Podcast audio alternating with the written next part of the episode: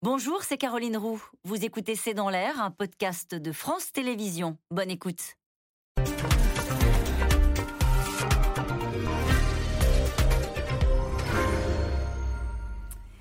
Bonsoir à toutes et à tous. Nous attendons vos questions, SMS, Internet et réseaux sociaux pour alimenter notre discussion. C'est la bataille euh, dans laquelle les Russes et les Ukrainiens vont engager toutes leurs forces. Depuis ce matin, les soldats russes pilonnent le Donbass. Les troupes au sol avancent, 22 bataillons russes, selon les autorités ukrainiennes, qui ont bien l'intention, après le repli euh, de Kiev, de s'emparer de ces deux provinces. Mais cette nuit, Volodymyr Zelensky a appelé son pays à ne rien lâcher au moment où les armes lourdes promises par les Américains arrivent en renfort. Poutine, sans état a décoré la brigade accusée des exactions commises à Boutcha et accuse l'Occident de faire durer le conflit. Cet après-midi, Joe Biden doit échanger avec ses partenaires de l'OTAN alors que l'armée russe va taper sans discernement sur l'est de l'Ukraine. Poutine, le Donbass à tout prix. C'est le titre de cette émission. Avec nous pour en parler ce soir, le général Dominique Trinquant. Euh, vous êtes ancien chef de la mission militaire française auprès de l'ONU. Vous êtes directeur des relations extérieures de Marx et Balsan. Euh, Frédéric Ancel, vous êtes docteur en géopolitique, maître de conférences à Sciences Po Paris et à la Paris School euh, of Business. Vous venez de publier Les voies de la puissance chez Odile Jacob. Sonia Dridi, vous êtes journaliste correspondante à Washington pour France 24 et la RTBF. Vous avez rencontré le secrétaire d'État Anthony Blinken juste avant euh, l'invasion russe en Ukraine. Et puis je rappelle votre livre, Joe Biden, Le pari de l'Amérique anti-Trump, publié aux éditions du Rocher. Enfin, Pierre Arroche, vous êtes euh, chercheur en sécurité européenne à l'Institut de recherche stratégique de l'école militaire. Bonsoir à tous les quatre. Merci de participer à ce C'est dans l'air en direct. La bataille du Donbass, général Dominique Trinquant. Euh, s'il y a une bataille que Poutine ne veut pas perdre, c'est celle-là. Oui, tout à fait. Elle avait annoncé, euh, la Russie a annoncé par le biais de son état-major, d'ailleurs, il y a quelques semaines, qu'elle se concentrait vers le Donbass. Euh, il s'adressait aux Russes en disant toujours qu'il allait libérer le Donbass. Donc, euh, à l'évidence, il doit remporter une victoire. Alors, quelle victoire? Ça, c'est un autre sujet sur lequel on pourra revenir. parce que Mariupol, j'allais dire, quelques jours près, on est à peu près sûr que ça va tomber. Le Donbass, il est, moi, je ne vois pas forcément le Donbass être conquis par les forces russes. Et donc, il va falloir qu'il euh, fasse attention au langage qu'il emploiera pour annoncer la victoire. Qu'est-ce qui s'est passé ce matin? Alors, ce qui s'est passé cette nuit, c'est les frappes de l'artillerie sur les défenses ukrainiennes. Rappelons que ces défenses ukrainiennes sont en place depuis 2014. Donc elles sont très préparées, enterrées, bétonnées, avec euh, des plans de tir, enfin, et ce sont les meilleures troupes qui sont dans ce coin-là. Donc les Russes matraquent pour taper sur toutes ces défenses. Ensuite, le général qui a reçu le commandement, unique maintenant, il y a un commandement unique, une concentration des efforts, une unité du commandement, se concentre sur euh, le débouché que doivent faire les forces pour arriver à enfoncer d'une part les forces ukrainiennes, mais aussi les contourner à partir d'Izum, euh, dans lequel ils vont descendre du nord vers le sud pour couper les Ukrainiens des renforts qui pourraient arriver de l'ouest. Donc c'est ce qui va se dérouler. Voilà, c'est ce qui va se dérouler dans les jours qui viennent. Avec des troupes au sol. avec des troupes au sol, avec la difficulté des troupes au sol, qui sont constituées à la fois de troupes qui viennent du nord, parler du Boutcha, la brigade qui était dans le nord, on sait qu'elle est maintenant dans le Donbass. Donc euh, des forces qui viennent du nord, qui doivent être reconstituées puisqu'elles ont perdu 20 à 25% de leur potentiel. Donc il faut leur remettre du matériel, réparer les matériels. Ils ont fait 2000 km au passage hein, pour arriver dans le Donbass. Et puis remettre du personnel puisqu'il y a eu 20 à 25% de personnel qui ont été blessés, tués, euh, désertés. Et donc, ils sont allés chercher, les Russes sont allés chercher dans les académies militaires tous les jeunes qui étaient dans les académies militaires, les réservistes, pour recompléter. Donc, la tâche est difficile. Reconstituer une armée au moment où vous allez attaquer, c'est probablement ce qu'il y a de plus difficile à faire. Pierre Arroche, le gouverneur de, Louhansk, dit euh, tout à l'heure, il dit ils détruisent tout, les hôpitaux, les maternités, les zones résidentielles, les villes, les villages. Euh, au fond, là, maintenant, ils considèrent que les civils qui devaient partir euh, et ceux, qui restent sont des résistants et sont des combattants. Ou est-ce qu'il y aura encore une différence qui sera faite entre les zones résidentielles et, les sites stratégiques? Vous, avez, vous levez les yeux au ciel, général? Je ne sais pas, mais de toute façon, même avant, dans les séquences précédentes, il y avait déjà des civils qui étaient touchés. Donc il n'y a pas forcément une différence entre l'avant ou l'après-concentration sur le Donbass. En revanche, ce qui est intéressant, c'est que là, on voit que le Donbass, c'est pas simplement l'objectif euh, ultime tel que le désignent les Russes, mais c'est aussi le moment où ils arrivent à leur dernière option stratégique. C'est-à-dire qu'ils ont un peu tout essayé en termes de, méthode. Ils ont essayé la méthode légère, directe. Ils ont, ils ont essayé la méthode du, rouleau compresseur un peu sur tous les fronts, avec des commandements euh, coordonnés plus ou moins bien entre eux.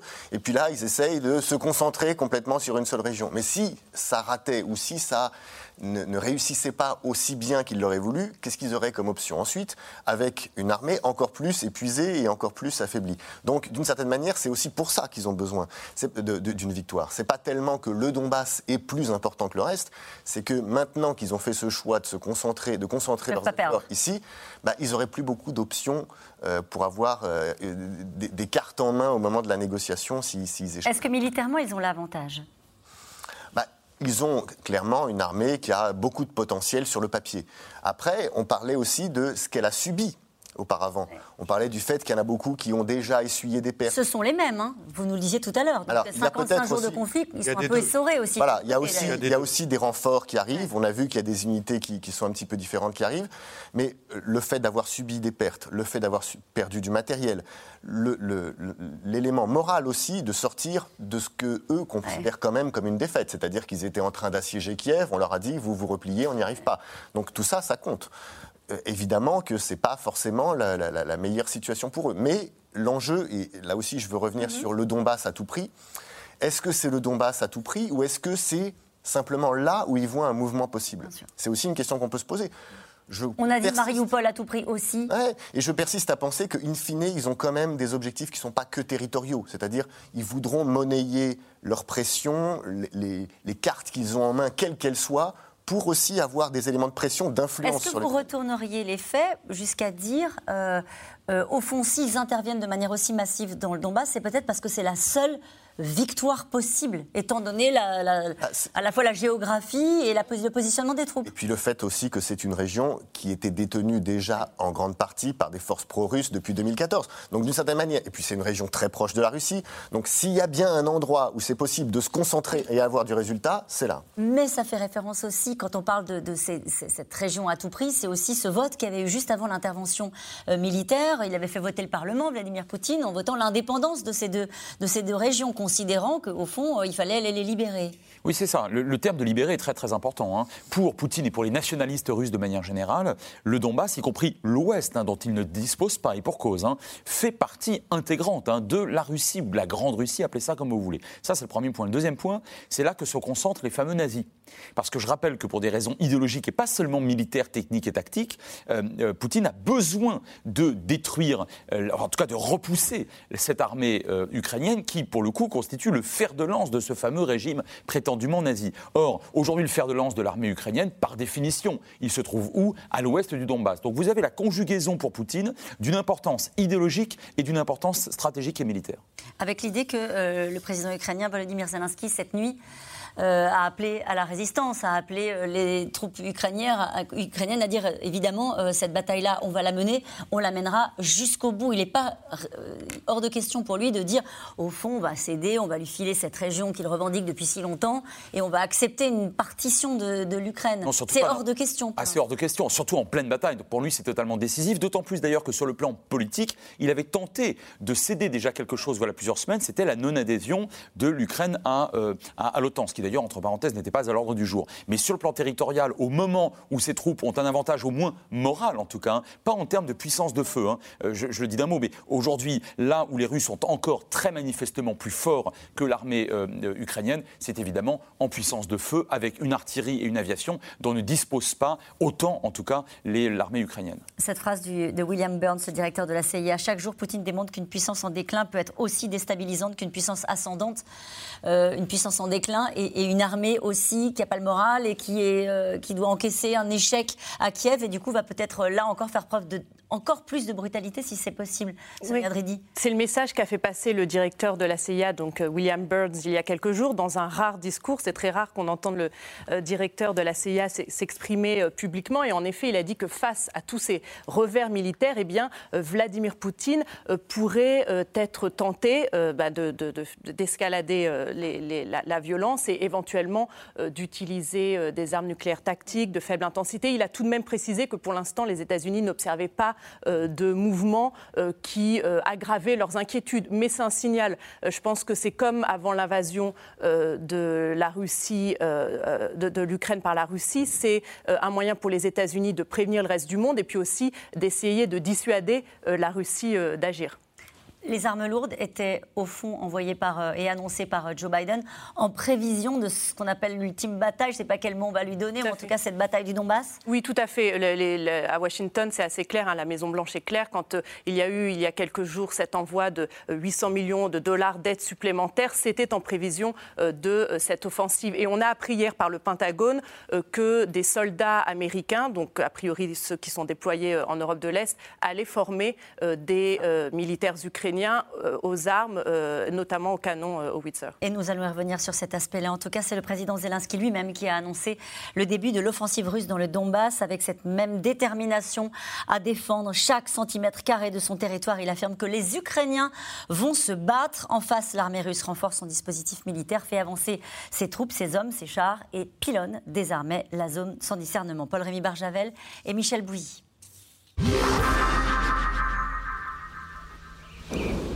Les détonations rythment la journée.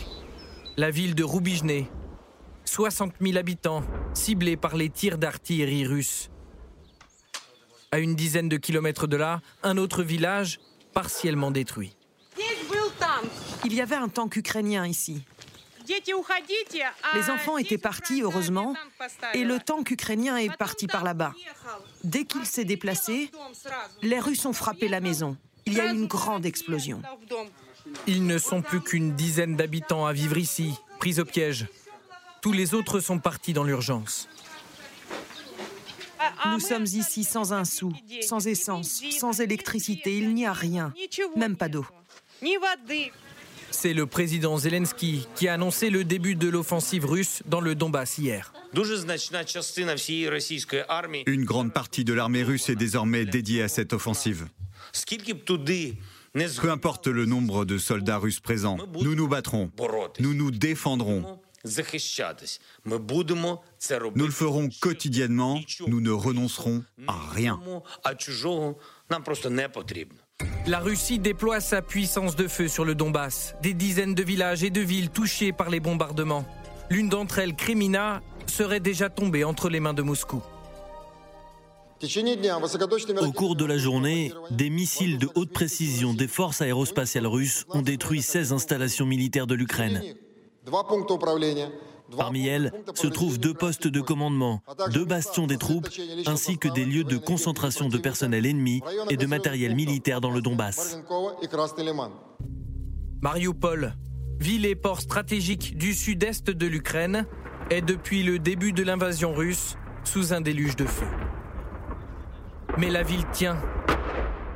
Les soldats russes et séparatistes contrôlent la quasi-totalité du territoire. Les Ukrainiens se terrent dans l'usine Azovstal, pilonnée sans relâche. On prépare l'assaut terrestre avant d'envoyer au plus près nos groupes d'assaut.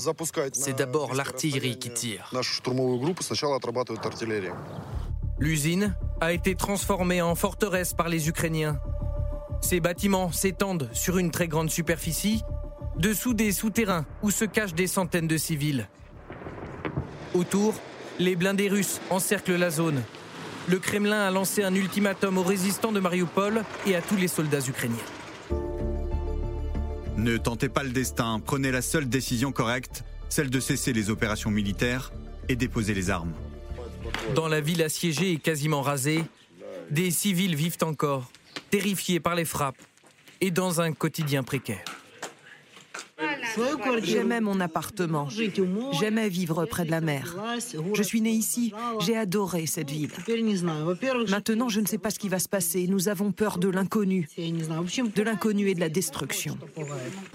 Si l'offensive russe se concentre à l'est, l'ouest de l'Ukraine n'est pas épargné, notamment à Lviv. La plus grande ville de cette partie du pays a été frappée dans la matinée hier Quatre missiles se sont abattus sur des sites militaires et un garage. Sept personnes sont mortes, onze autres blessées. Nos fenêtres ont été brisées. Tout le monde a eu peur. Nous ne savions pas quoi faire. Nous avons commencé à prier. Nous ne savions pas si nous devions rester ou si nous devions fuir. À Boucha, le dernier décompte des victimes pendant l'occupation russe atteint 403 morts. Depuis le début, l'Ukraine accuse les soldats de la 64e brigade de fusiliers russes d'avoir commis ces exactions. Hier, Vladimir Poutine les a décorés d'un titre honorifique. Comble du cynisme, il salue leur héroïsme et leur professionnalisme. Juste Frédéric Ancel, à qui il s'adresse Vladimir Poutine quand il fait ça? Quand il salue l'héroïsme de cette. Euh, Sa propre opinion publique. Hein. Il ne faut jamais oublier qu'en temps de guerre, vous vous adressez, lorsque vous dirigez votre pays, vous vous, vous, vous adressez d'abord à votre opinion publique. Il s'agit, un, de rassurer, deux, de légitimer, trois, de tendre le ressort des énergies nationales. Toujours. Et par conséquent, il a besoin de faire cela, et c'est d'autant plus vrai qu'en face, il n'y a, pardon, je reprends ses propres termes, il n'y a que des nazis. Ceux que l'armée russe aujourd'hui tue, aux yeux de la population russe, dans la propagande de Poutine, ce sont des nazis. Ouais. Donc évidemment, c'est, euh, il, il, a déjà sur et auto-légitimé ce qui pouvait malheureusement se passer. Euh, Ça marche toujours aussi civils. bien, la propagande russe. Même quand il voit les images, et on va parler dans un instant euh, d'un euh, navire, le Moskva, qui, qui, qui part par le fond. Alors ça marche aussi. Qu'il les voit ces images. Alors, tout, alors ça marche aussi bien. euh, Je, je ne s'en suis pas certain. Je ne sais pas dans quelle mesure les Russes et, et quel est la, le nombre des Russes qui croient réellement la propagande du Kremlin et quelle est la proportion des citoyens russes qui se disent de toute façon on n'y peut rien. La répression s'abat sur nous si on dit quelque chose de négatif sur cette guerre et par conséquent euh, on, ne, on, ne, on ne prendra pas la parole pour contester. En tout cas, ça doit déclencher euh, une forme de haine de la part euh, des Ukrainiens. Et de... L'énergie du désespoir. Ça, c'est certain. Bonaparte disait qu'un soldat motivé en valait trois. Et de ce point de vue-là, même si tout à l'heure j'évoquais la, la, puissance de feu terrible de la Russie, notamment dans le Donbass, il est bien évident, et on le voit depuis pratiquement deux mois, que la motivation des, des, des Ukrainiens est, est, est, de nature à leur permettre de remporter au moins quelques victoires. Cette question, le but de Poutine est-il de faire tomber le Donbass avant le reste du pays? Est-ce qu'on sait enfin ce qu'il veut vraiment alors le reste du pays, on n'en parle plus. Le reste du pays, euh, comme vous le disiez tout à l'heure, euh, on est arrivé aux limites. En fait, la victoire que veut avoir Poutine, c'est la victoire qu'il peut espérer avoir avec les moyens qu'il a aujourd'hui. Et, et, bien sûr, toujours en s'adressant, vous avez raison, à son peuple. Et en disant, j'ai libéré le Donbass. Le terme libéré est, est extrêmement important. Mais il s'aperçoit bien qu'il a quand même des moyens limités pour faire ça.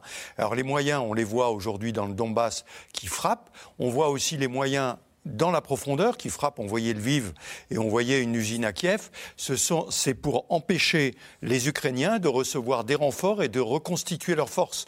Parce que, en fait, on Quels sont dans... les cibles qui ont été ciblés, tapés Alors, à Lviv? Parce que c'est vraiment à l'ouest, on l'a vu sur, le, oui, sur la carte tout à l'heure. Il faut se souvenir que Lviv avait été oui. frappé dès le 24 février, hein, dès les premiers jours. Hein. Donc il y a toujours là un nœud important, où bien sûr il y a les réfugiés qui partent de là-bas, mais il y a aussi des usines et puis surtout la réception du matériel qui vient de Pologne, qui passe par là. Et donc il frappe pour arriver à couper et déstabiliser la montée en puissance de l'armée ukrainienne. Parce que comme on le disait tout à l'heure avec l'arrivée du matériel américain, c'est la montée en puissance de l'armée ukrainienne pour résister à l'effort majeur qui, est représenté le Donbass. Juste en termes de stratégie, il y a une certaine logique. Hein. Les Russes, les Soviétiques, puis les Russes, disent toujours on ne renforce que le succès. Or, ils ont eu échec sur trois axes d'attaque. Ils ont eu succès au sud. Ils renforcent le Renforce succès. C'est normal.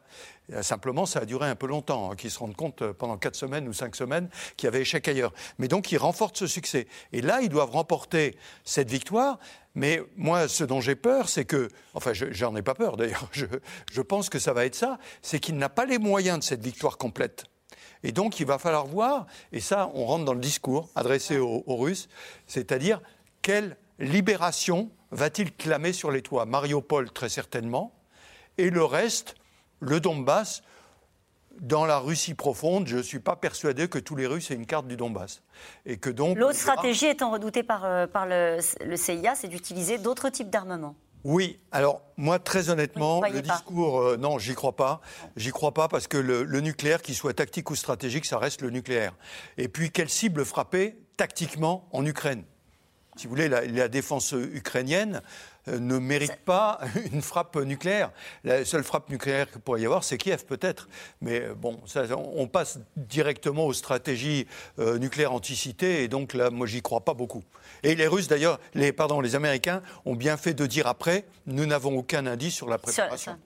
et, ce que les Américains craignent de, plus en plus aussi, c'est que ces, ces convois euh, de l'OTAN qui euh, euh, transporte ces armes, notamment les derniers armements envoyés par les États-Unis, soient touchés parce qu'il y a eu cette note du Kremlin envoyée à Washington il y a quelques jours pour prévenir d'éventuelles conséquences imprévisibles après l'envoi de cette nouvelle aide. Donc une note diplomatique qui a été révélée par le Washington Post. Et donc les Américains disent qu'ils craignent éventuellement que ces convois soient. Mais ça serait de bonne guerre. J'allais dire, si les Russes frappent les convois en Ukraine, qui sur le sol ukrainien, voilà, et que, ça puisse hein. dégénérer. En tout cas, peut-être plus, plus, plus euh, euh, réel, enfin peut-être plus possible que cette euh, utilisation d'armes nucléaires tactiques. C'est pour les Américains en ce moment, c'est le fait que ces convois. Ça voudrait dire taper des armements qui sont à la, qui passent par la, frontière, et qu'éventuellement, selon une source de, la Maison Blanche, et que ça puisse dégénérer avec l'idée que vous nous disiez tout à l'heure, juste avant le reportage, que les Américains euh, vont former donc euh,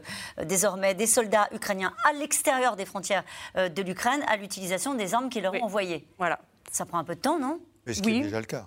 Oui, avec les drones, ils faisaient ça. Il y a même y compris des Ukrainiens qui étaient aux États-Unis, qui ont été ramenés, qui ont été formés sur les fameux euh, petits drones euh, mhm. euh, Switchblade, First Blade, et qui étaient aux États-Unis et qui depuis le début de la guerre. Oui, oui, bien sûr. Ils étaient là-bas, ils ont été ramenés avec les matériels en question. Pierre Arroche, sur la stratégie militaire de, Vladimir Poutine je, je, trouve que c'est intéressant, on le voit bien dans le reportage aussi, il y a deux guerres dans le sens, il y a les villes et puis les espaces ouverts. Autant dans le Donbass, il y a des, espaces ouverts, plats, où effectivement euh, les chars, l'artillerie, ça peut être très efficace.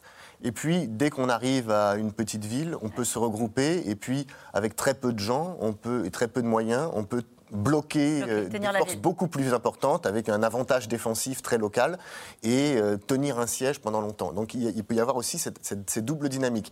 C'est-à-dire qu'effectivement, ce n'est pas la plaine et la ville qui... Et en tout cas, là, on rentre dans, avec des troupes qui rentrent au sol, euh, avec des chars, etc. On rentre dans un, une conception, enfin une guerre, j'allais dire, un peu à l'ancienne. Oui, alors c'est aussi que le Donbass, effectivement, est plus propice à ce genre de... avec des espaces plus plats, etc. Donc plus propice à ce genre d'opération. Et c'est d'ailleurs une des raisons pour lesquelles ont justifié l'appel au renforcement du matériel militaire ukrainien, en disant aussi dans le Donbass, ça va être une guerre de chars aussi, plus, plus, peut-être qu'ailleurs. Ça l'a été pendant la Seconde Guerre mondiale. C'est pour ça. Et, euh, mon impression, c'est que les Russes qui ont compris ce que voulait dire prendre une ville avec Mariupol, en fait, auront tendance à contourner les villes et à les encercler et à essayer d'aller le plus loin possible dans le Donbass en terrain ouvert et ensuite de s'occuper des villes. Et là, ça permet si, ça permet de négocier, si vous voulez, à ce moment-là. Une partie du Donbass étant occupée, des villes étant encerclées, vous tenez dans vos mains des outils de négociation, en fait. Est-ce que là, ce sont des zones où les civils sont tous partis? Il y a eu des appels. Après, c'est très difficile de dire que tout le monde est parti. Et puis, je pense qu'il y a des gens qui ne partiront jamais. C'est très difficile de, demander à des gens de, quitter, de quitter leur maison. Je trouve aussi intéressant euh, de commenter ce que disait le président Zelensky, parce qu'on disait pour lui aussi c'est très important le Donbass. je pense que pour lui aussi c'est stratégique, parce que, enfin, de le dire pour autant, parce que il a quand même parlé pendant les négociations en Turquie du fait qu'il était prêt à négocier pendant 15 ans le statut de la Crimée, du Donbass. Il a montré que le Donbass, il y tenait pas non plus mordicus. C'est ça que, Et puis d'ailleurs, il y a des gens qui, même avant cette invasion, se disaient le Donbass, est-ce que les Ukrainiens veulent vraiment le reprendre? Est-ce qu'ils se battront? C'est une, région pro-russe qui donne des voix, qui donne toujours des voix aux partis qui sont pro-russes et qui empoisonnent la vie de la majorité libérale euh, euh, à Kiev. Est-ce que vraiment, donc peut-être le statu quo, ça a aussi parfois son intérêt. Donc pourquoi est-ce qu'ils disent on va se battre de façon acharnée dans le Donbass? C'est aussi à cause de cette histoire de cartes, d'avoir des cartes en main au moment de la négociation. Si vous laissez les Russes avancer euh, et, prendre le Donbass, vous n'avez plus d'éléments de négociation. En revanche, si le Donbass vous le cédez en, bout, de, en bout de négociation, après, en ayant fait valoir vos propres arguments, bon, vous êtes plus fort. Vous avez raison de rappeler d'où on vient sur le Donbass, parce que c'est vrai qu'au tout début de, cette offensive, avant même euh, l'offensive, quand on disait qu'il est en train de masser des troupes à la frontière, que fait-il des exercices militaires, certains experts euh, expliquaient qu'au fond, bah, son objectif, c'était juste de prendre le Donbass, et, et, au fond, tout le monde s'était accordé à dire que, euh, même je crois qu'il y avait une phrase un peu malheureuse de Joe Biden, qui avait parlé de concessions territoriales, en disant bon, bah écoutez, c'est le Donbass euh, qui s'en débrouille. C'était moins stratégique que ça ne l'est devenu aujourd'hui. C'est ça qui est intéressant. Et, pour cause, puisque les Russes ont, échoué. Hein. Tout à l'heure, euh, général Trinquant le disait, notamment à Kiev. Donc là, effectivement, il y a une, il y a une, préparation euh, à la fois d'infanterie, mais d'artillerie d'autant plus importante qu'on ne peut pas lâcher sur le Donbass. Et quand il y a un instant, vous disiez, à juste titre, une guerre à l'ancienne. C'est une guerre, à mon sens, à la perpétuelle, à l'éternelle. C'est-à-dire qu'il y a au moins ce qui existe depuis la haute antiquité dans, en termes militaires, c'est que le critère le plus fondamental, le critère le plus décisif de l'après-guerre, de la négociation, ça sera là où se trouvent les hommes avec leurs drapeaux euh, de deux yeux, deux bras, deux jambes, deux poumons. C'est-à-dire que les, C'est ça qui pourront le, cyber, ah, mais, c'est ça. mais le fait qu'il y ait des cyberattaques, le fait qu'il y ait des drones, le fait qu'il y ait aujourd'hui une nouvelle façon technique peut-être de se battre, tout cela, oui, mais c'est instrumental, hein, c'est stratégique. Mais l'objectif à la fin des fins, il est politique. Et pour ce faire, il faut obtenir le plus de territoire possible. Votre réaction générale à ce que vient de dire euh, à l'instant Frédéric Ancel, c'est au fond, il faut, pour revendiquer un territoire, aller poser le drapeau. Mais bien sûr, de boots on the ground, comme disent les Américains, hein, il faut avoir, tenir le terrain. Et c'est pour ça que, si vous voulez, euh, quand on revient à l'Ukraine, que veut-il faire en Ukraine? Mais il n'a pas les moyens non seulement de conquérir, mais de tenir l'Ukraine. Donc il se met là où il peut tenir. Et le Donbass, je rappelle que dans son fameux discours euh, à, Moscou, là dans le stade, il n'a parlé que de la libération du Donbass. Donc aujourd'hui, les Russes entendent ça. Il a parlé de la libération du Donbass, et là, il va débattre. Et l'autre point, euh, vous le citiez tout à l'heure, la dénazification. Il y avait une émission euh, sur, sur la télévision, la première chaîne russe, il y a deux ou trois jours, qui est quand même la, parole du parti, hein, et qui disait, après tout, on a fait ce qu'il fallait pour dénazifier, pour le reste, on laisse les Ukrainiens se débrouiller avec leurs affaires. Donc c'est intéressant. Ça veut dire, on a été jusqu'au bout de ce qu'on pouvait faire. Maintenant, les Ukrainiens, débrouillez-vous, c'est plus notre problème. Mais au moins, on a libéré nos frères qui sont dans le Donbass. Avec cette idée que tout cela doit intervenir avant le 9 mai. Oui, alors ça, Est-ce que c'est vraiment le cas ou est-ce que... Non, mais ça, c'est la pression que tout le monde imagine pour Poutine. C'est-à-dire le discours le 9 euh, mai en disant, après la, célébration de la Grande Guerre patriotique, nous avons terminé le travail et dénazifié les partis qui étaient encore nazis. C'est un peu comme ça qu'on peut l'imaginer. Et donc, c'est la pression qu'a le général sur ses épaules en disant, mon coco, dans trois semaines, terminé, t'as réglé le problème. Donc ça veut dire qu'ils ont intérêt à ce que ça ne dure pas oui, mais aujourd'hui, le problème du, général en question, c'est qu'à mon avis, il ne dispose pas vraiment des forces pour remporter cette victoire. On le pousse à attaquer maintenant, alors qu'il pourrait dire attendons une semaine, parce que j'ai des renforts qui arrivent, j'ai la logistique, j'ai tout, le monde, tous les militaires qui regardent ça, se disent c'est pas possible qu'il reconstitue une force aussi rapidement. Aussi rapidement. Et donc, il va probablement jeter les forces dans le chaudron, comme on dit, au fur et à mesure. Et donc, il y a une pression politique derrière. Alors est-elle réelle ou l'imaginons-nous Je ne sais pas. Mariupol, euh, ça fait des jours qu'on dit ici même, parfois sur ce plateau, de toute façon, Mariupol, c'est une question d'heure, c'est une question de jour. Au final, Mariupol tient encore, tient encore avec quelques euh, hommes qui sont euh, terrés, qui continuent le combat. aller poser le drapeau, ça veut dire faire fuir ces quelques hommes-là.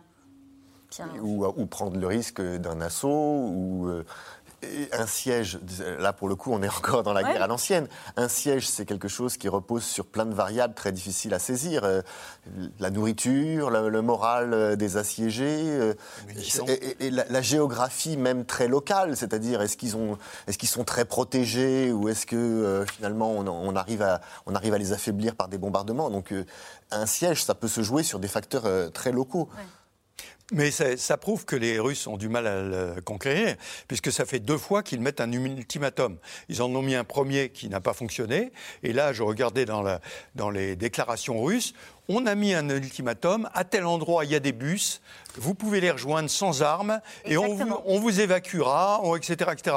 Ne tentez pas le destin, cessez les opérations militaires et déposez les armes. Ce matin, communiqué du ministère russe de la, de la Défense sur Mariupol avec cette idée que la Russie affirme avoir ouvert un couloir humanitaire en disant aux civils cette fois c'est fini, partez. C'est ça, parce qu'ils savent bien qu'ils auront beaucoup de pertes les Russes en allant euh, de, au couteau, j'allais dire, euh, prendre, le, prendre le, bastion dans lequel ils sont. Maintenant, il y a trois critères.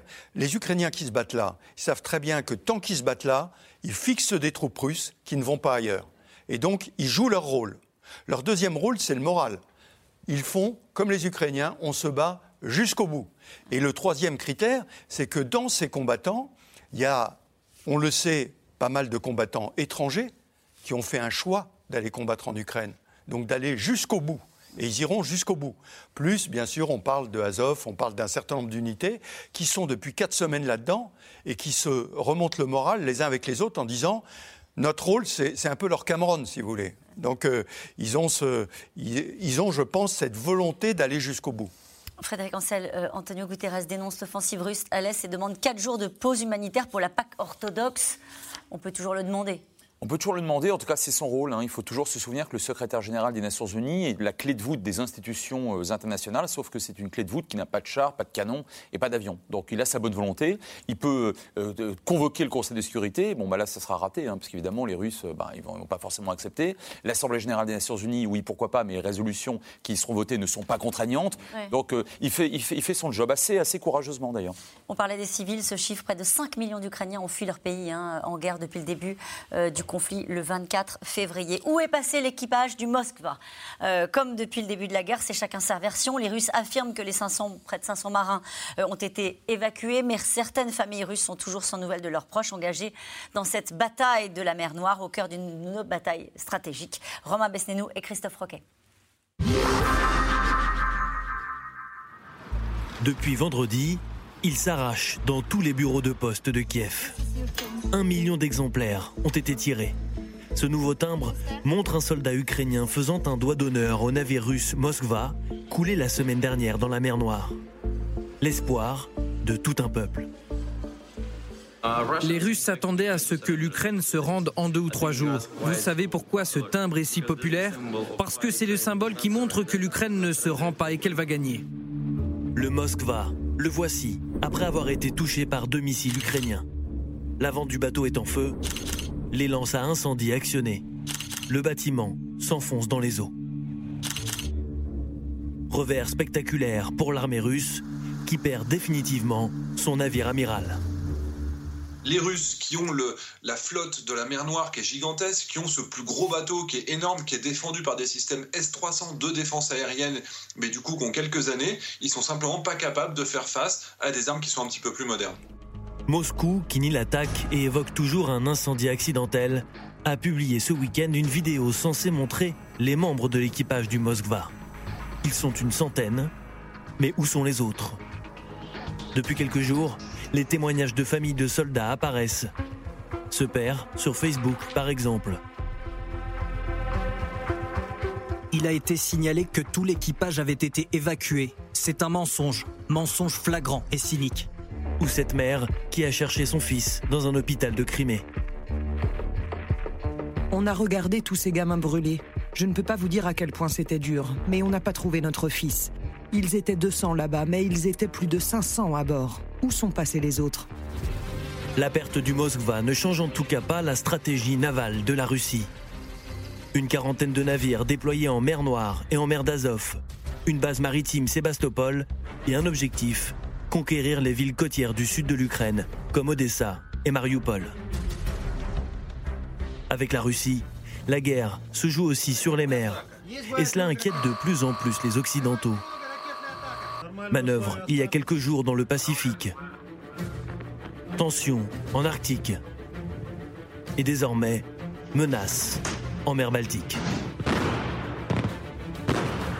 La Russie est prête à renforcer sa présence militaire dans la mer Baltique si la Suède et la Finlande rejoignent l'OTAN. L'ancien président Dmitri Medvedev lance un avertissement. La Russie pourrait déployer ses armes nucléaires et ses missiles hypersoniques en mer Baltique. Alors, face au Kremlin, l'OTAN et ses alliés s'organisent. Nous envoyons un message commun au président Poutine. Nous sommes tous ensemble, membres de l'OTAN ou non, unis par nos valeurs.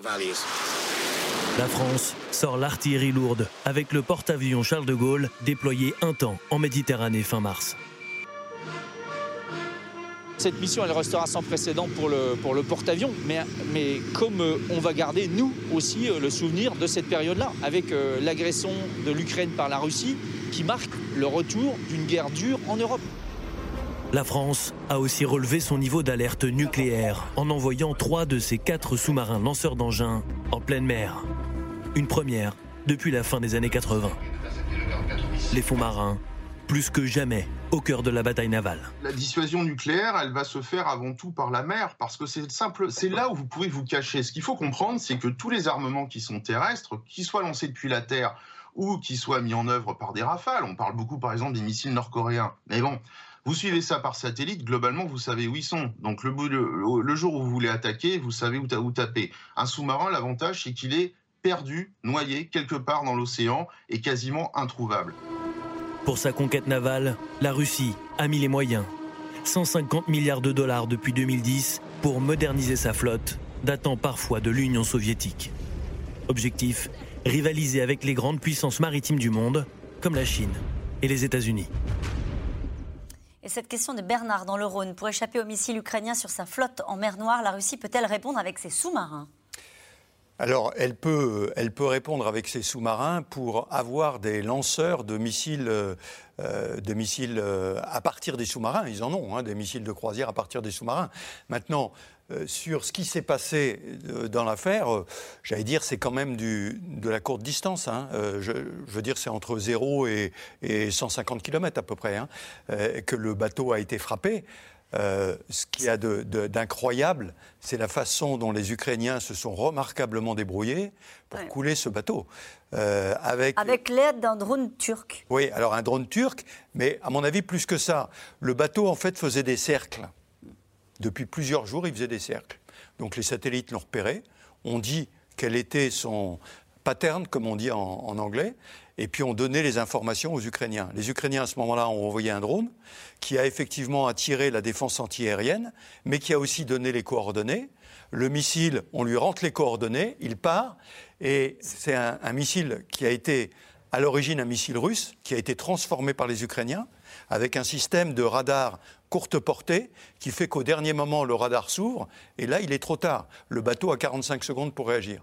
Et donc, les deux missiles, on le voit d'ailleurs très bien sur l'image où le bateau est touché, où on voit qu'il y a un missile qui a tapé aux deux tirs arrière, et un missile qui a tapé quasiment au centre. Et c'est là qu'il y a eu l'incendie. Et c'est probablement là qu'était la soute à munitions. On voit bien une frappe à l'arrière et une frappe là où il y a eu. Ça ne peut pas euh, être déclenché uniquement par un incendie, c'est ça que vous êtes en train de nous dire, c'est ce que les Russes. Non, bah, naturellement. attendez, si les munitions Oui. dans- sur un bateau de guerre se déclenchaient un serait même un incendie, gros problème ça serait un gros problème pour pour les. Russes. oui. On parlait tout à l'heure du moral. Voilà une image qui est maintenant imprimée sur les timbres hein, euh, en Ukraine. euh, Enfin, je crois que vraiment c'est vraiment devenu quelque chose qui a fédéré les Ukrainiens avec l'idée que c'est possible de faire tomber la, la grande armée russe. Pierre Haroche. Il y a ça, et je trouve que c'est intéressant de se pencher sur la dimension maritime. Il ne faut pas oublier qu'une des choses qui avait beaucoup intéressé les Russes lorsqu'ils sont tenus à garder la Crimée, euh, donc en 2014, c'était aussi que c'était un- une porte d'entrée vers euh, la mer, vers la possibilité de relier euh, leur, flotte en Méditerranée, euh, leurs ambitions plus générales vers le sud. Donc ils ont aussi leur position en Syrie, ils ont été très actifs en Syrie et là aussi donc base navale. Ils, ils essayent d'établir des bases navales en Afrique. Il y a aussi ce débat sur la possibilité de- de s'étendre vers le nord. Donc cette ambition maritime, l'Ukraine était aussi un maillon dans cette stratégie mondiale. Et ce qui est intéressant, c'est qu'aujourd'hui, la dimension maritime, elle nous oblige aussi à envisager les choses de façon plus mondiale, parce que s'il y a bien un domaine dans lequel euh, les États-Unis vont pas vouloir mettre tous leurs œufs dans le même panier, sur le même théâtre euh, géostratégique, c'est bien le domaine maritime. Parce que autant les hommes, on peut les masser euh, assez longtemps en Europe, autant les, les bateaux, ça, la priorité, ça reste quand même l'Indo-Pacifique. Je trouvais intéressant la citation qu'on évoquait tout à l'heure en disant une puissance euh, déclinante peut être aussi dangereuse qu'une puissance Oui. montante. c'est une façon de parler de la Russie de, et de la Chine. Pardon. Bien sûr. Donc la puissance déclinante, c'est la Russie, Ouais. et la puissance montante, C'est la, Chine. Et ça, ça, c'est en fait une façon de répondre à un débat interne à Washington sur- qui dit attention, euh, est-ce qu'on n'est pas en train de se focaliser sur le mauvaise, la mauvaise La mauvaise cible. En tout cas, ce que montre très bien ce reportage, c'est qu'au-delà de ce qui se passe avec des troupes dans le Donbass, des chars euh, qui mènent ce combat-là, il y a aussi des zones de tension entre, pour le coup, là, des membres de l'OTAN euh, et, des, et des bâtiments russes dans d'autres territoires. On parlait à l'instant de la mer Baltique, notamment, euh, où ça peut devenir une zone de tension. D'autant plus si la Suède et la Finlande intègrent l'OTAN. C'est vrai, il faut aussi se souvenir qu'en Arctique, vous avez un face-à-face de plus en plus dangereux entre la Russie d'une part, les autres États qui, euh, si ma mémoire est bonne, sont tous des États de l'OTAN. Hein, le Groenland, c'est évidemment le Danemark, euh, Canada, Norvège, États-Unis, etc. Euh, et puis alors pour ce qui concerne ce, ce bâtiment de surface, la dernière fois qu'une grande puissance en a perdu un de ce gabarit-là, c'était quand même pendant la guerre des Malouines, pendant la guerre des Falklands, en 82, il y a 40 ans de ça. Et c'était les Ouais. Britanniques. Et les Britanniques qui d'ailleurs eux-mêmes avaient touché un, un- un- un bâtiment, à l'époque à l'époque, on appelait ça des destroyers, donc l'équivalent d'un croiseur. Comment on appelle ça, un croiseur argentin. Oui, Là, c'est un croiseur. Un croiseur. c'est ça, donc c'est vraiment des bâtiments de surface très importants. Et donc ça fait 40 ans. Et si vous voulez, on a là euh, la, la démonstration que les Ukrainiens, avec, sans perdre un seul homme, sans perdre un seul homme, ont remporté finalement une victoire à la fois morale et matérielle stupéfiante. Et c'est ça qui est aussi euh, extrêmement important dans le rapport de force. Sonia Dredi sur cet aspect-là, sur cette, cette bataille, euh, qui- cette victoire symbolique, enfin c'est plus qu'un symbole, puisque c'est un coup une dur. grosse perte pour l'armée Voilà. euh, russe, mais ça va même au-delà de ce qui peut se passer et de l'enjeu de la mer Noire. Oui, le Pentagone a parlé de coup dur euh, vendredi. Euh, le Pentagone qui a effir- affir- confirmé donc que c'était de deux missiles Neptune qui avaient touché ce navire.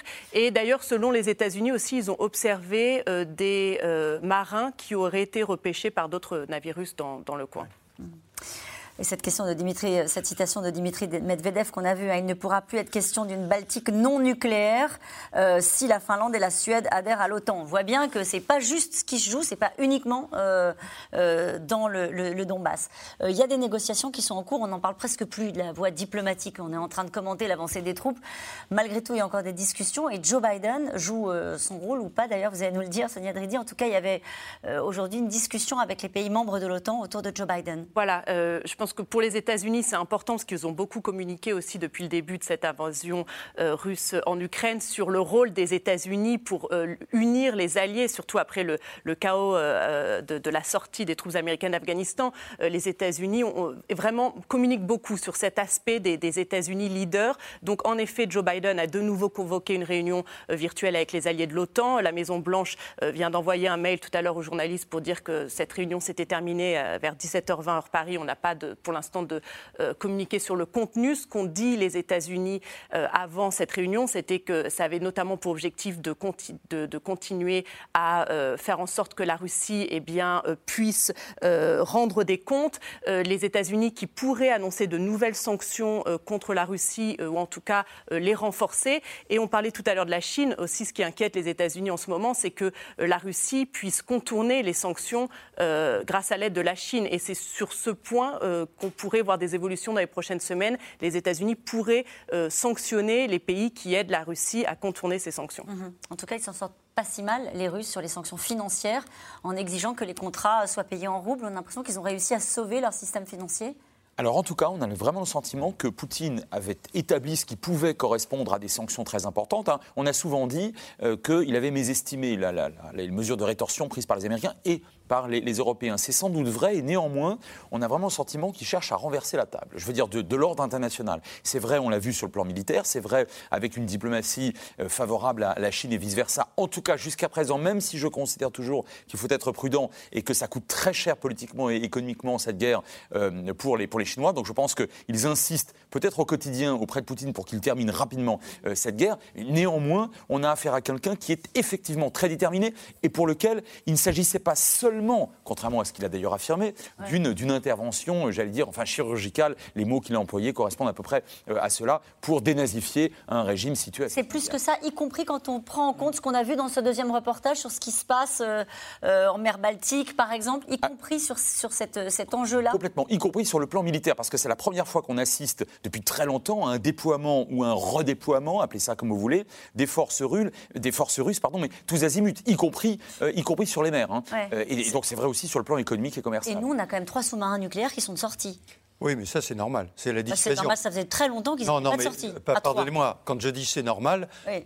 c'est la guerre, on parle de nucléaire, la France prend les dispositions qui conviennent, Mm. et les Russes le savent, euh, pour avoir la dissuasion prête. C'est tout à fait Nous, on normal. le fait, les Américains le font, toutes les Bien puissances sûr, nucléaires le font. Bien sûr. Et ceci neutralise d'une certaine façon l'utilisation de l'arme nucléaire. Euh, parce Ça devient un peu, pardon, je, vous- je Oui. vous coupe, euh, général, mais c'est juste pour bien comprendre. Du coup, ça va être très fréquenté, euh, les mers stratégiques euh, euh, par ces bâtiments-là. Est-ce que c'est pas ça qu'on peut craindre à un moment donné? Non, parce que, bon, euh, vous parliez de nos sous-marins, ils sont dans l'Atlantique, l'Atlantique est vaste, euh, va ils bien. sont planqués quelque part, hein, tout va bien. Euh, non, alors, dans les mers fermées, mer Noire, Baltique, là je suis d'accord. Là, on est dans des mers fermées. Au passage, le rôle de la, de la Turquie, très intéressant, Ah. Elle a fermé le dé- euh, le- les détroits, et du coup, les Russes ne peuvent plus basculer. On va peut-être voir non une plus, carte pour que ce soit Ouais, plus clair pour les, gens qui nous regardent. Effectivement, la, la Turquie a fermé le détroit du Bosphore. Et ça, c'est un coup quand même pour les, pour les Russes qui ne peuvent pas renforcer Bien sûr. leur- leurs effectifs. Je ne sais pas comment on dit. Leur, euh, Il ne peut pas y aller. Comment L'OTAN non plus. ne peut pas y aller. Mais, Personne mais- peut C'est y ça, aller. la c'est ça leur pouvoir euh, par la Convention de Montreux, c'est qu'ils peuvent décider qui passe ou pas. Mais c'est c'est intéressant parce qu'effectivement, la Turquie joue le rôle que lui a donné la Convention de Montreux, gardien des détroits. On ferme les détroits, mais d'une certaine façon, on joue son rôle de pays otanien aussi, en empêchant que des bateaux russes, parce ça. que que l'OTAN y aille, oui, mais là, on se mettrait dans des situations de, de frottement euh, un peu compliquées. Alors que les bateaux russes, ils pourraient, euh, par exemple, le, le Moskva qui a été coulé, pour le remplacer, il faut faire venir un bateau d'ailleurs. Et là, on ne peut pas. Donc, euh, il se trouve, euh, les renforcements Donc, cette, russes sont cette bloqués. décision de la Turquie sert davantage l'OTAN que les Russes? Ben, ça sert d'abord la Turquie, je pense, parce Oh, que c'est aussi une façon de leur montrer leur rôle stratégique. C'est-à-dire Oui, c'est eux, c'est eux qui ont la, la- la clé du, Ouais. du- la clé de la porte, quoi. Et qui, et qui réunissent les négociateurs à Istanbul. Donc, euh, on voit que le président On Erdogan. redécouvre euh, le rôle de la Turquie euh, La- dans, la- ce- monsieur- dans cette- dans ce conflit-là? Bah, surtout la, la Turquie qui a intérêt à revenir dans le, dans le giron euh, otanien qu'elle avait, qu'elle avait peut-être un petit peu trop rapidement abandonné, ou en tout cas, on avait vraiment l'impression, justifiée me semble-t-il, qu'elle jouait sur tous les tableaux, y compris sur le tableau euh, russe. Bon, Aujourd'hui, c'est beaucoup plus compliqué, d'autant plus que les Russes ont considérablement déçu la Turquie dans une guerre qui est aujourd'hui malheureusement totalement oubliée, euh, qui pourtant s'est déroulée il y a seulement un an et demi, pas tellement plus loin de chez nous que le, que le Donbass, hein, et au Karabakh, exactement dans le, dans le Caucase, où euh, Erdogan avait absolument insisté pour qu'il y ait des troupes euh, turques dans le Karabakh. Il n'y en a pas eu du tout, puisque les, les Russes l'ont systématiquement refusé. En tout cas, dans ce contexte, l'OTAN veille sur ses frontières et renforce sa présence militaire à l'Est. 500 soldats français ont été euh, déployés depuis le début de la guerre, fin février, en Roumanie. Une présence dissuasive et un entraînement à haute intensité, comme on dit, entre les alliés. Aubry Perrault et David Lemarchand, reportage.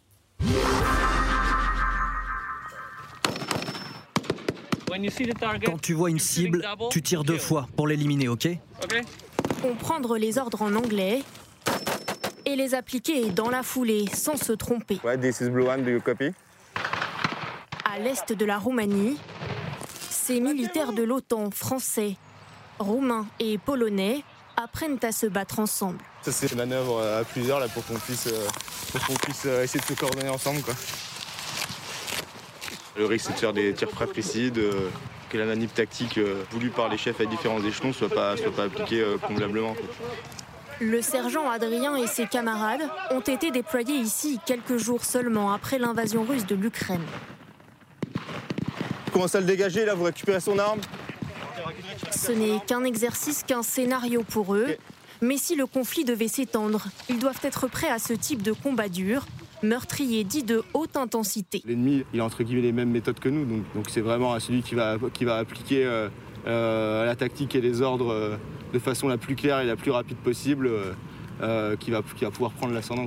C'est ce qu'on faisait moins suite au conflit dans lequel on était engagés ces 20 dernières années. Des soldats capables de défendre la Roumanie, l'une des portes d'entrée en Europe. En première ligne avec 600 km de frontière avec l'Ukraine et la mer Noire en commun.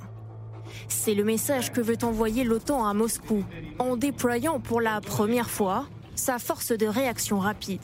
Le retour de la menace à l'Est sur la base militaire de Constanza. La situation est surveillée de près tant elle évolue. Ce n'est pas parce que les forces russes se repositionnent à l'est euh, pour renforcer leur dispositif sur les deux oblasts de Lugansk et de Donetsk qu'il faut forcément oublier cette ambition de récupérer toute la frange de la mer Noire. Certes, l'agression russe est caractérisée. Après, comment va se dérouler, va se dérouler la guerre C'est toujours très compliqué. La guerre, souvent, on sait qui la commence et après, ça part dans des dimensions qu'il est toujours très difficile de contrôler.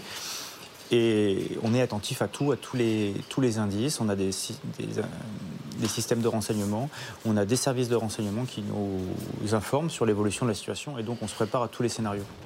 Pour l'instant, la présence de l'OTAN se veut dissuasive et défensive. Les soldats montrent les muscles et leur matériel. Tiens, prends ton bébé. Près de 200 véhicules et 500 hommes, toujours prêts à partir au combat. Ici, bah, on, voilà, on fait euh, un peu en système D, on, est, on accroche nos armes comme on peut. Euh, voilà, chaque personne sait où est son, arme. Ça veut dire que là, si on nous dit de suite il faut partir, on sait qu'on peut tout prendre. On a, on a nos masques qui nous permettent en cas d'alerte chimique. On prend notre casque lourd, on prend notre armement. Voilà, on sait où est tout et on sait qu'on peut partir vraiment dans les plus brefs délais. Il y a quelques semaines encore pourtant, ces militaires partis de nombreuses fois en Afrique ne s'imaginaient pas en Roumanie, à seulement 2000 km de chez eux. Je pense qu'inconsciemment, tous, on se, fait la réflexion, ouais, faut, faut, faire un peu plus attention parce que c'est quand même. Euh, ils n'ont pas les mêmes moyens en face, donc euh, ouais. Enfin, on est un peu plus prudent, je pense. Ouais, c'est vrai.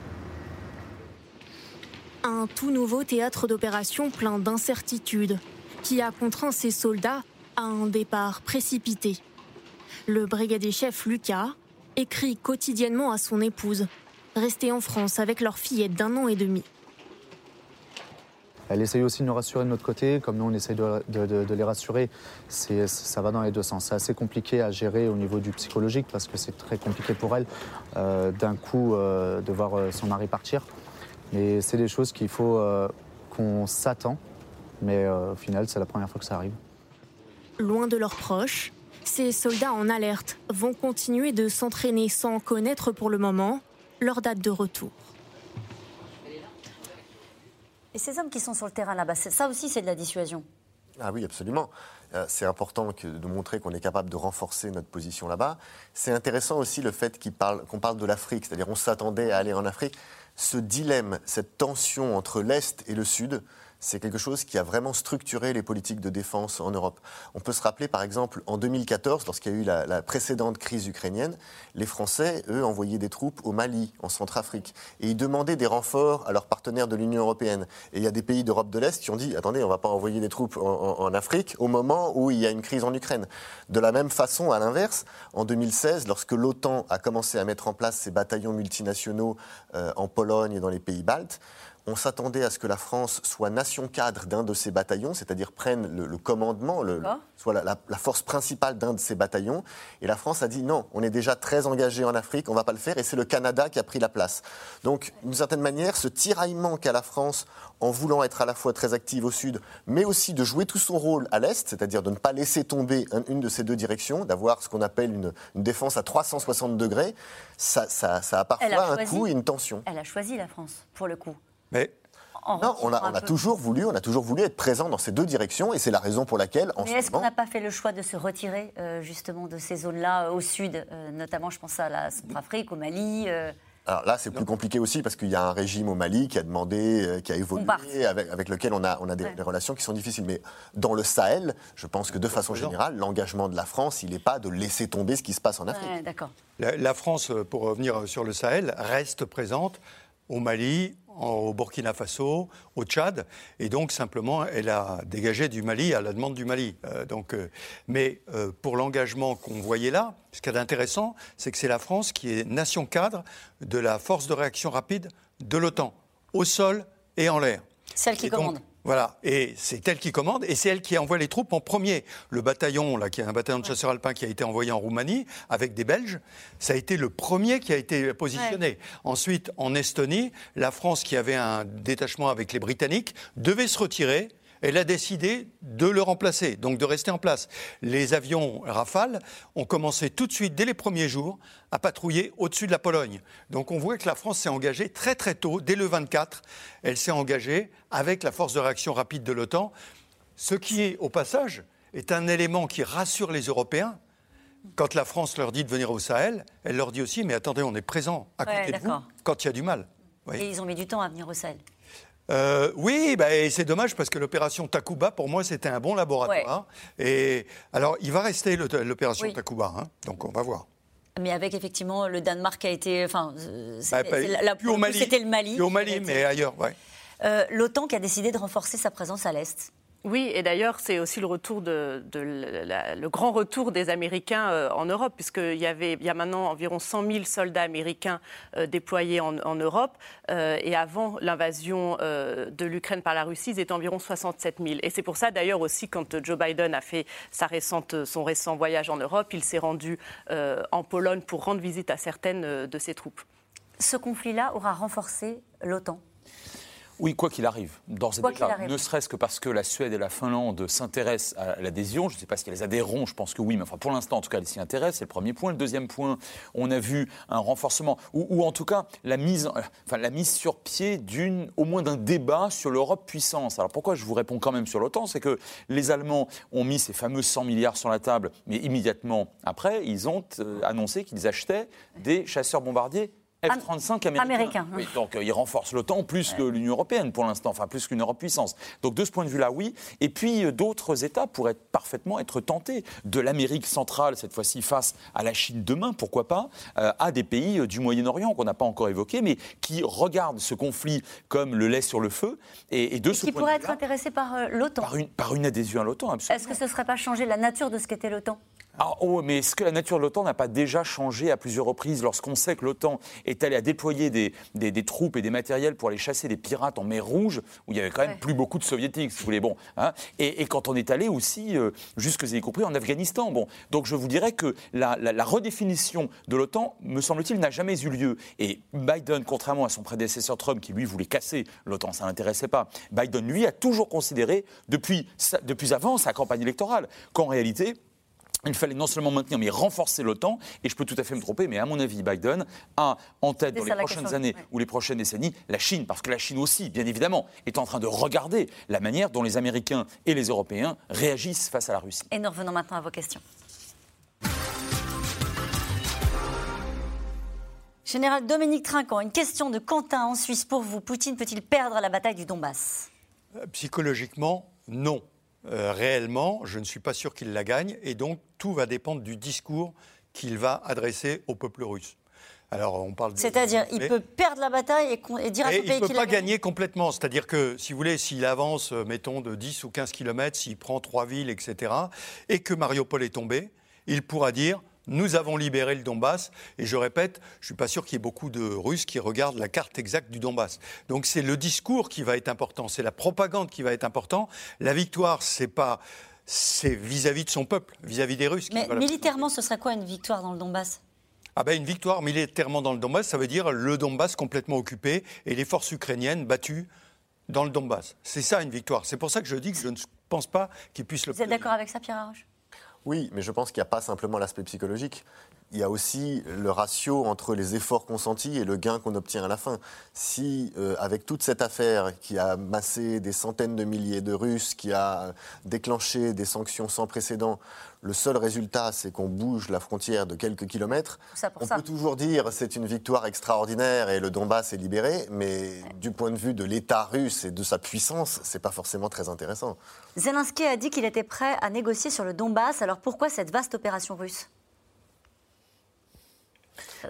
Ah bah, L'opération russe, euh, ça, on- enfin, on, vient de le, redire il y a un instant, elle est fondamentale pour Poutine dans la propagande de, de Poutine. Maintenant, pour, pour Zelensky, en pleine bataille, alors qu'il a fait, qu'il a montré d'ailleurs d'authentiques qualités de chef de guerre, bon, qui n'étaient pas nécessairement inscrites dans son CV euh, à l'origine, bon, euh, il ne peut absolument pas prendre le risque écrasant de démobiliser moralement tout ou partie de sa population Je et cette question, c'est intéressant parce qu'il vous a peut-être écouté en début d'émission quand vous nous avez expliqué tous les deux qu'au tout début, lâcher le Donbass, au fond, c'était sur la table des négociations. Ce que dit cette question, c'est qu'il était prêt à négocier sur le Donbass au fond, pourquoi lâche-t-il pas le Donbass aussi?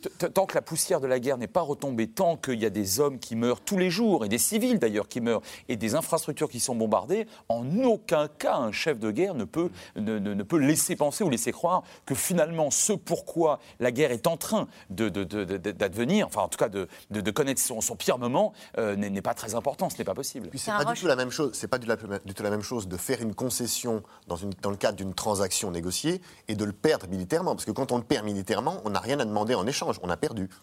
Admettez que les sanctions contre la Russie n'ont pas atteint leurs objectifs, la guerre continue, l'inflation galope et les pénuries menacent.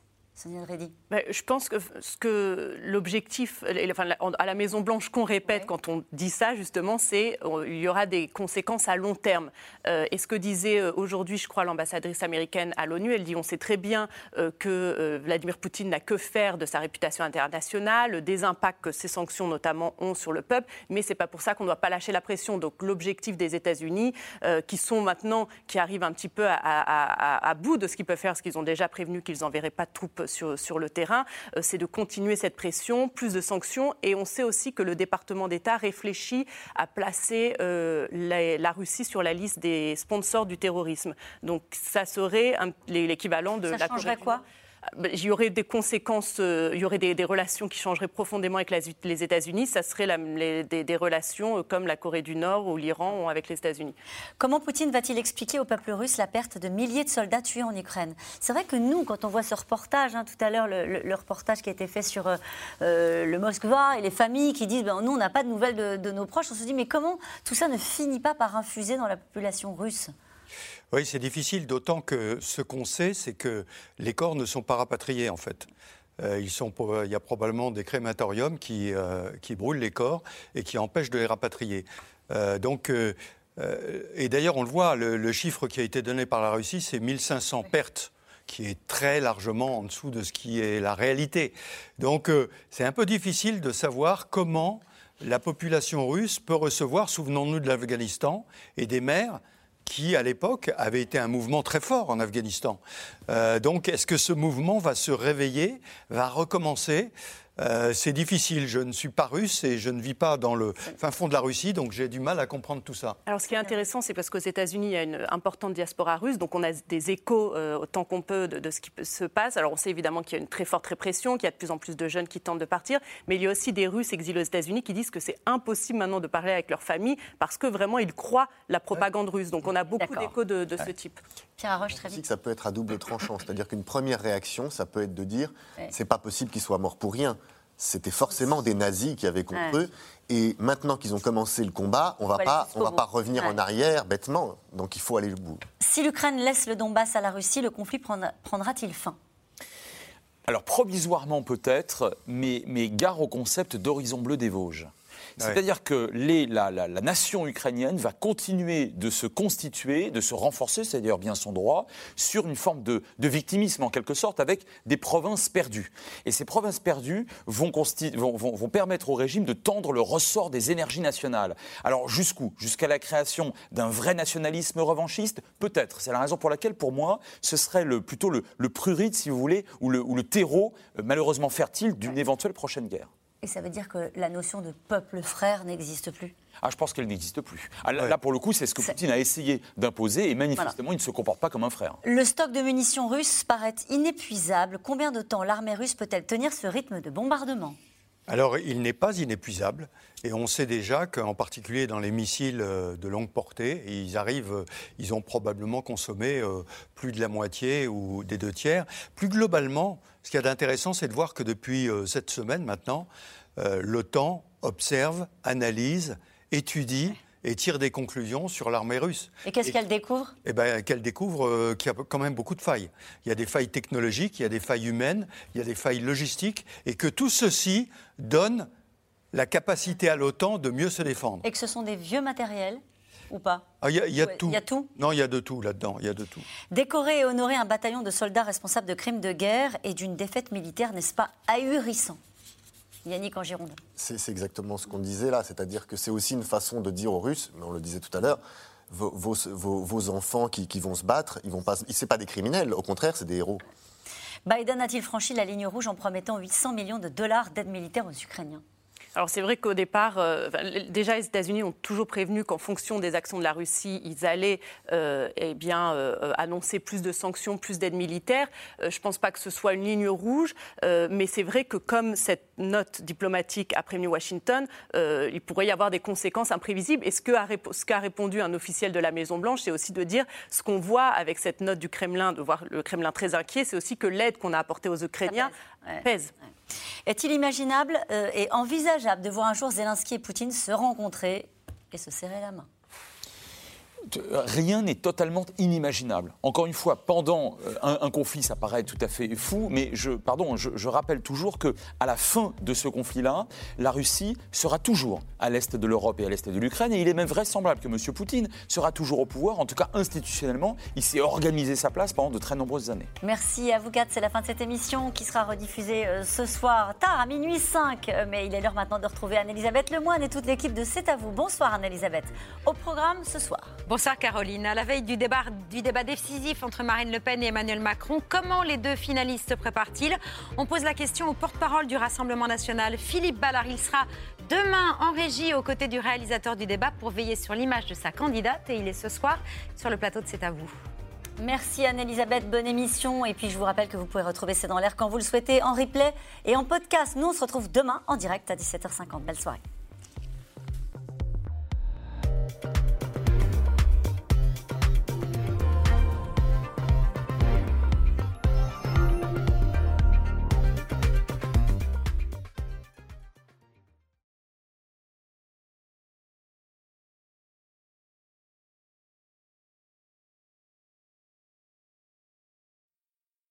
C'était C'est dans l'air, un podcast de France Télévisions. Alors s'il vous a plu, n'hésitez pas à vous abonner. Vous pouvez également retrouver les replays de C'est dans l'air en vidéo sur France.tv.